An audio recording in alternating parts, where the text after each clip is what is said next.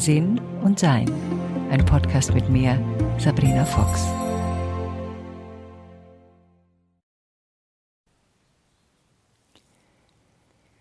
Wir alle kennen ja solche Momente, wo wir vor einer Situation stehen oder irgendwas erleben und plötzlich geht uns ein Licht auf.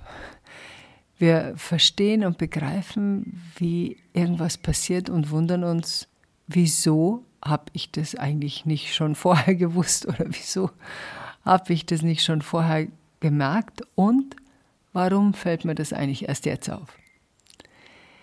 Da gibt es dann gleichzeitig meistens noch so einen inneren Kritiker, der uns dann beschimpft, wir denn sind, dass wir das noch nicht erkannt haben.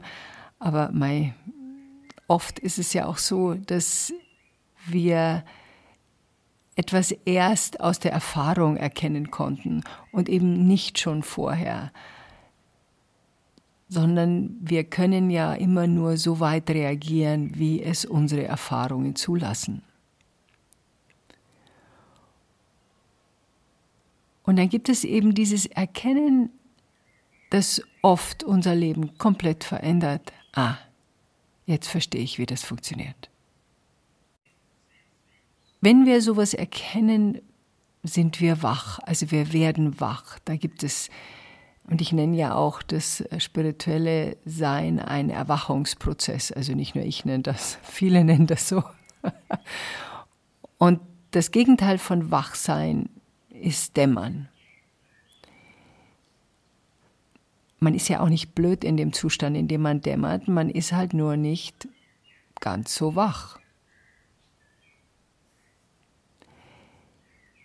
Wenn wir also uns irgendwo bewegen wollen, dann vergleiche ich das so, wie wenn man an einer Haustür steht und ich stelle mir vor, ach, ich würde gern wandern wollen und das wäre bestimmt ganz nett aber ich muss diesen Wanderweg halt dann auch erwandern. Also ich muss diese Schritte gehen. Die Erkenntnis, dass ich wandern will, also die Erkenntnis, ah, so funktioniert es, bringt mich ja noch nicht zum Ziel meiner Wanderung. Es bringt mich nur dazu, mir vielleicht vorzustellen, okay, ich glaube, ich muss jetzt mal wandern,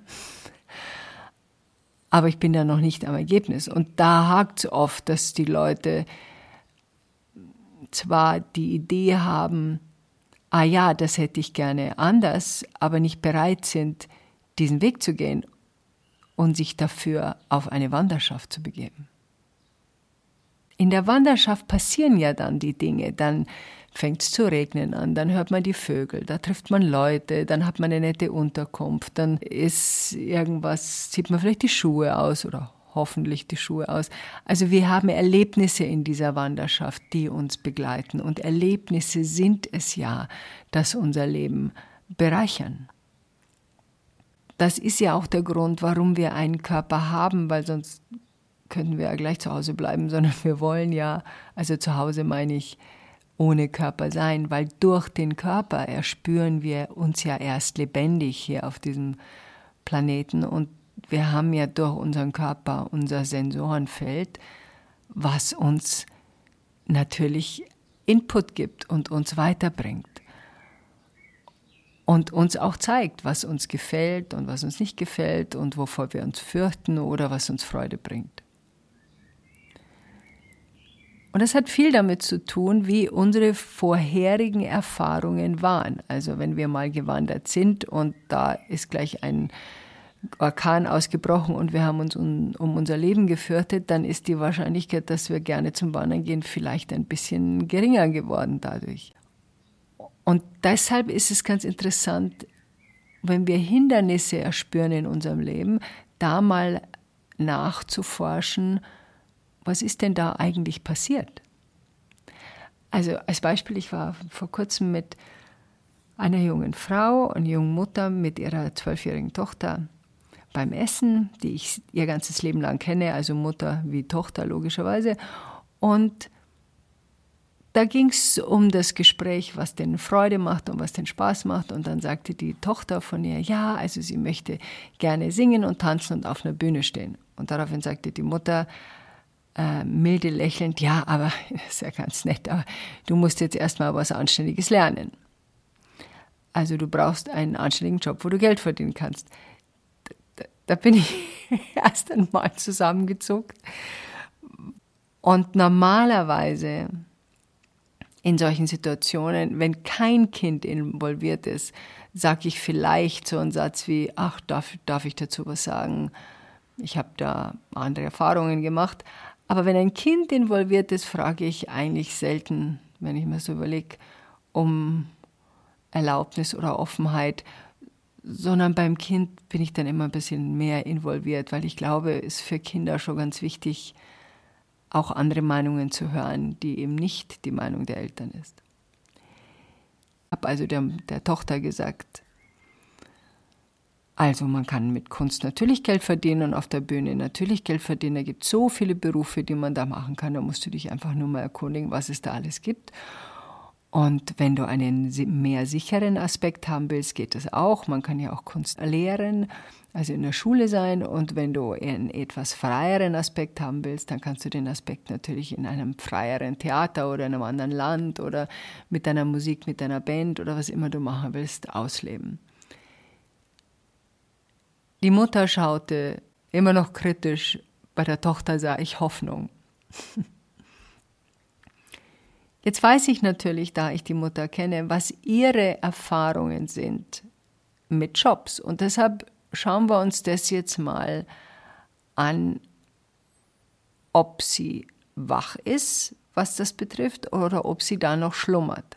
Also ihre Erfahrungen in ihrem Job waren schwierig. Die erste Lehre, die sie gemacht hat, da reagierte sie auf etwas allergisch, auf einen Stoff, mit dem sie umgehen musste und musste ihn aufgeben. Dann war sie sehr verwirrt, wusste nicht mehr, was sie tun sollte. Dann gab es eine große Phase der ja, Unsicherheit. Dann hat sie wieder einen gefunden, der war ganz okay, aber hat nicht genug Geld eingebracht. Dann hat sie sich weitergebildet, dann hat sie einen anderen Job gehabt, der hat auch nicht genug Geld eingebracht und dann hat sie sich nach, glaube ich, so zwei, drei von diesen Möglichkeiten, wo es immer knapp war, immer knapp war, immer knapp war, entschlossen, sich zu einem öffentlichen Träger zu gehen und ist dann zu einem, einem sicheren Job gegangen, in dem sie auch geschätzt wurde und in dem sie auch das Geld verdient, was sie braucht.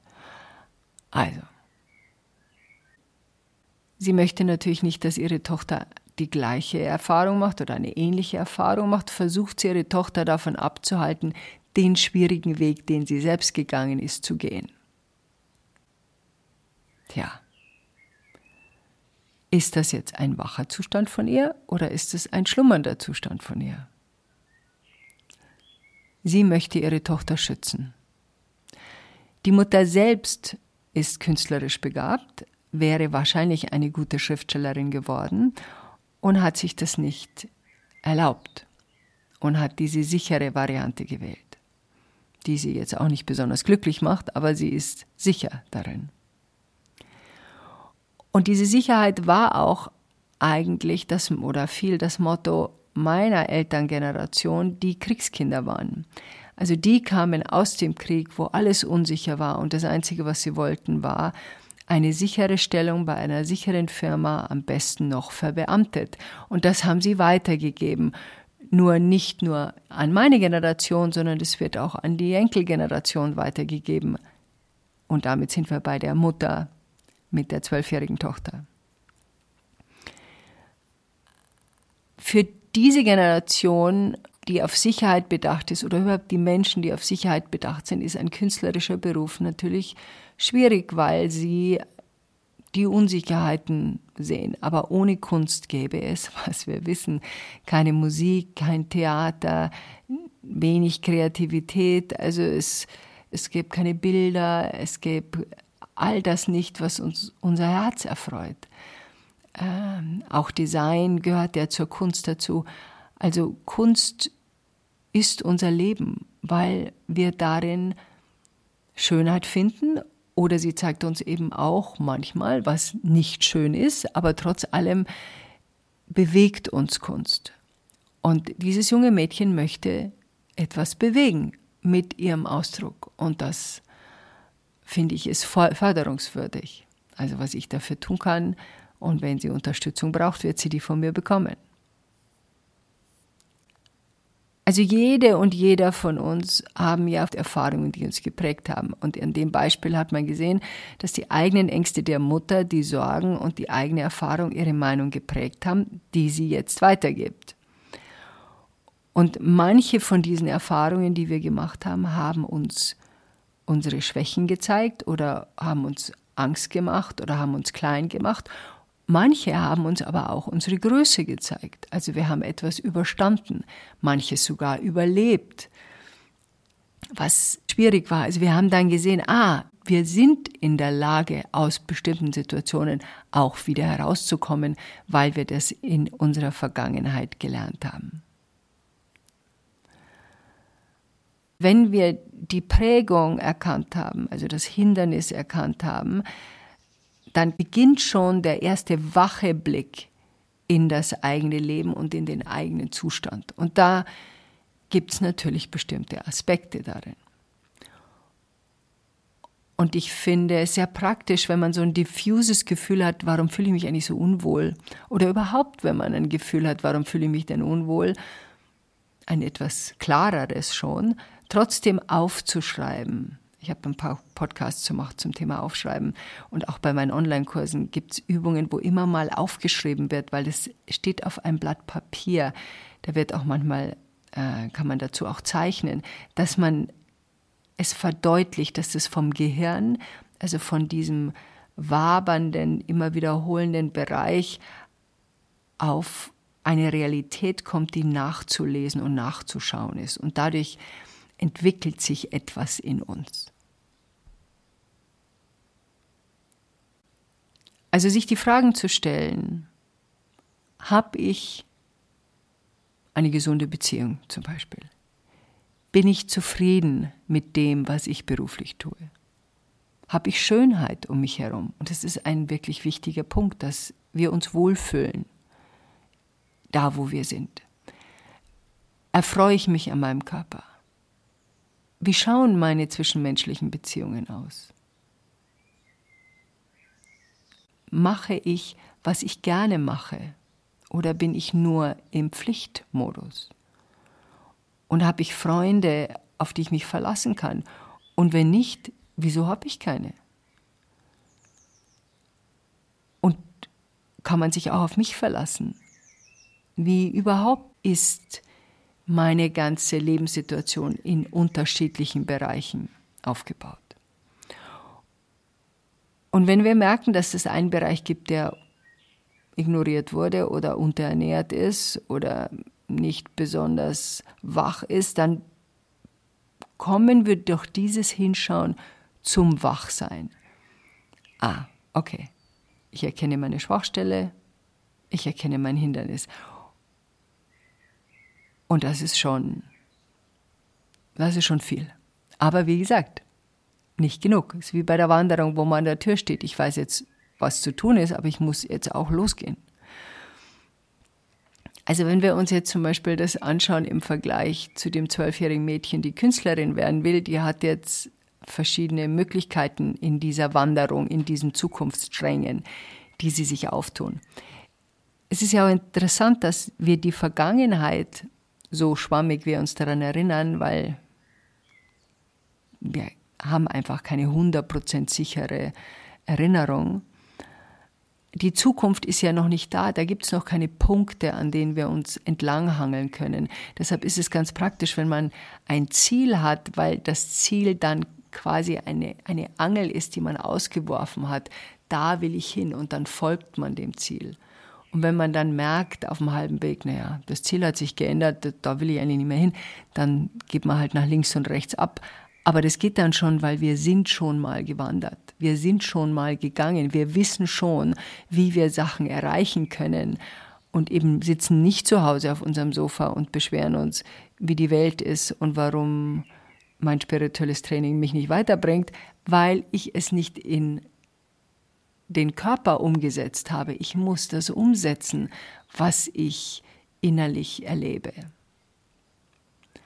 Wenn wir jetzt zum Beispiel die Stränge des zwölfjährigen Mädels anschauen, die hat jetzt, sagen wir mal, nehmen wir mal zwei grobe Stränge.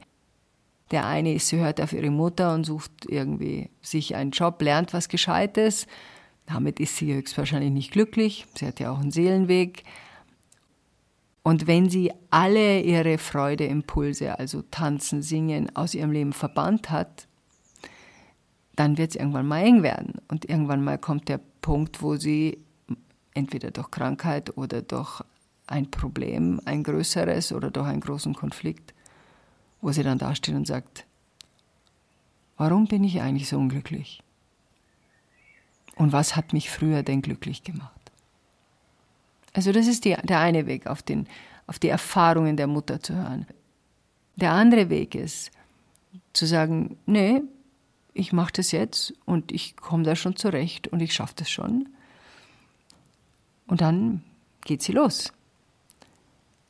Wenn sie jetzt den ersten Weg gewählt hat, also auf den Rat der Mutter gehört hat, dann heißt es nicht, dass sie jetzt sofort kündigen muss und äh, schauen muss, ob sie in der Bühne irgendwie einen Job kriegt, was eher unwahrscheinlich ist, weil sie kein Training dazu hat, sondern sie beginnt vielleicht erstmal wieder Musik in ihr Leben zu lassen, singt im Chor, singt Improv, singt in der Badewanne, aber sie erlaubt sich mehr, diese Dinge, die ihr Freude machen, zu tun. Und wer weiß, relativ wahrscheinlich ist, dass sie es verbreitet mehr in ihrem Leben, sich mehr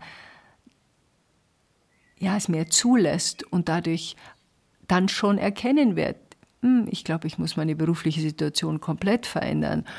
Oder erkennt, na, mit diesem Zusammenhang habe ich meine Sicherheit, damit fühle ich mich wohl, falls sie es selber braucht, diese Sicherheit, und es nicht nur von der Mutter kommt.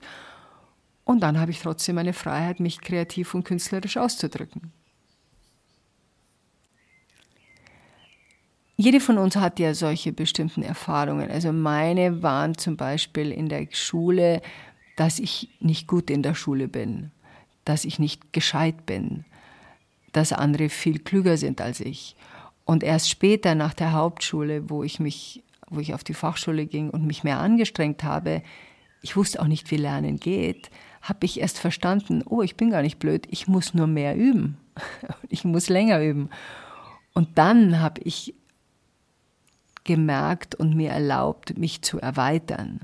Und dann habe ich mich auch als äh, gescheit empfunden, als klug empfunden, als nicht mehr so dumm empfunden, wie das eben damals so war. Also diese ursprüngliche erste Erfahrung, ich bin schlecht in der Schule, wurde abgelöst durch eine Erfahrung von, na, na, na, halt mal, wenn ich übe und was lerne, bin ich gar nicht so doof, wie ich dachte. Im Gegenteil, ich bin in manchen Dingen sogar außerdem gescheit. Und dadurch entwickelte sich dann ein sehr viel weiteres Feld, denn ein Problem wurde schon gelöst. Ich habe mehr Werkzeug bekommen. Und das war für mich ein entscheidender Schritt in ein anderes Leben, dass ich in der Lage bin, Dinge neu zu gestalten. Was ich zum Beispiel als Positives mitgenommen habe, war, es klingt jetzt am Anfang gar nicht so positiv, aber es war positiv, es kann nur besser werden. Dadurch, dass der Anfang meines Lebens für mich so schmerzhaft war und ich durch mehr Selbstständigkeit und mehr meine Entscheidungen und aus dem Elternhaus rauszukommen, mir dann mehr Freiheit gegeben hat, wo ich selbst gestalten konnte, merkte ich, dass es Stück für Stück für Stück für Stück besser wurde. Mein Leben ist jetzt mit 63 so gut, wie es noch nie war. Mein Körper ist in einem Zustand so gut, wie er noch nie war. Es heißt jetzt nicht, dass der jetzt besonders faltenlos ist, sondern ich fühle mich in meinem Körper so wohl, wie ich mich noch nie wohl gefühlt habe. Und mein Körper ist auch gesund und beweglich. Also er, er, ähm, er gibt mir dieses Zeichen auch, dass das, was ich für ihn tue, ihm gut tut anscheinend.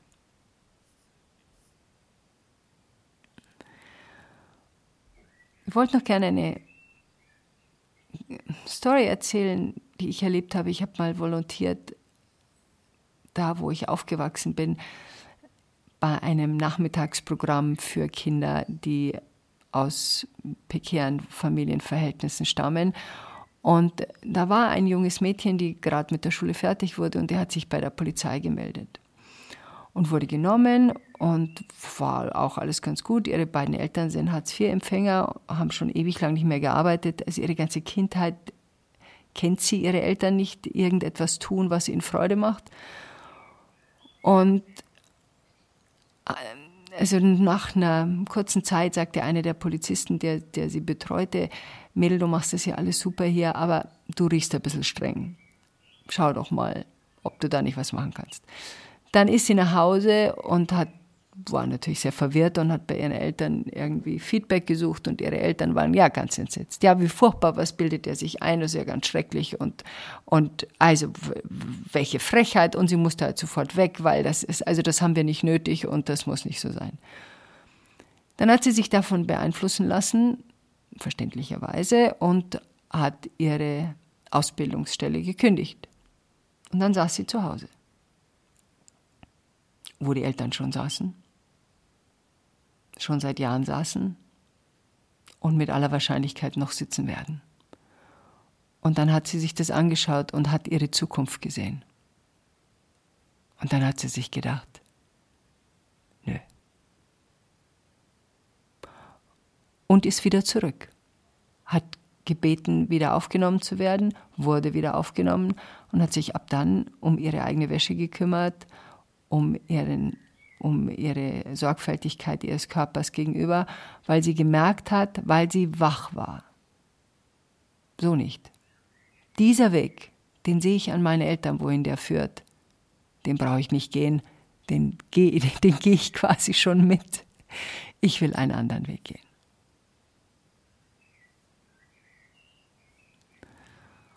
Und das ist so eine ein, so eine mutige Geschichte von einer, einer jungen Frau, einem jungen Mädel, die nichts anderes mitbekommen hat, die eben nur durch diese Nachmittagsbetreuung eine andere Art von Leben erkannt hat. Eine andere Möglichkeit, sich zu bewegen. Es wurde ein Feld aufgemacht für eine andere Sichtweise. Sie wurde wacher. Und ich bin sicher, sie ist eine, das ist schon eine Weile her, eine gute Polizistin geworden.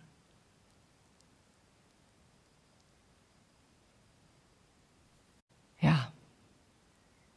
Wir haben die Möglichkeit zu schlummern, wenn wir denn wollen, und manchmal wollen wir auch, weil wir das Gefühl haben, wir können an der Situation nichts mehr ändern oder es ist zu anstrengend. Und da glaube ich, braucht es eben oft diesen Impuls von außen, eine Unterstützung von außen. Da können wir Freunde bitten, da gibt es Kurse, da kann man was machen, da kann man was lesen, aber man muss es eben auch tun. Man muss diesen Schritt gehen, um das Hindernis aus dem Weg zu räumen. Also wenn ich jetzt hier in meinem Haus einen Werkzeugkasten am Treppenaufsatz stehen habe, der nicht weggeräumt ist und über den ich ein paar Mal stolper, kann ich davor stehen und kann meditieren, kann ihn bitten wegzugehen, kann flehen, dass er weggeht. Irgendwann mal werde ich diesen Werkzeugkasten oder ich finde jemanden, der es für mich macht, aber das geht im spirituellen Leben eben nicht. Irgendwann einmal werde ich diesen Werkzeugkasten nehmen müssen und ihn dahin tragen, wo er hingehört, nämlich in den Keller damit ich einen freien Weg für mich habe. Ja. Hindernisse erkennen und beseitigen. Sie brauchen dann schon was von uns. Das Gute ist, wir sind dafür ausgestattet. Wir können das auch.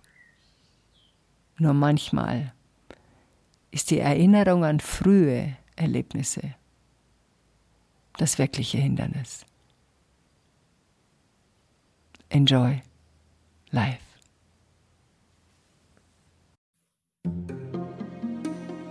Weitere Informationen über Sabrina, ihre Bücher und Online-Kurse findest du auf sabrinafox.com und sinnsucher.de.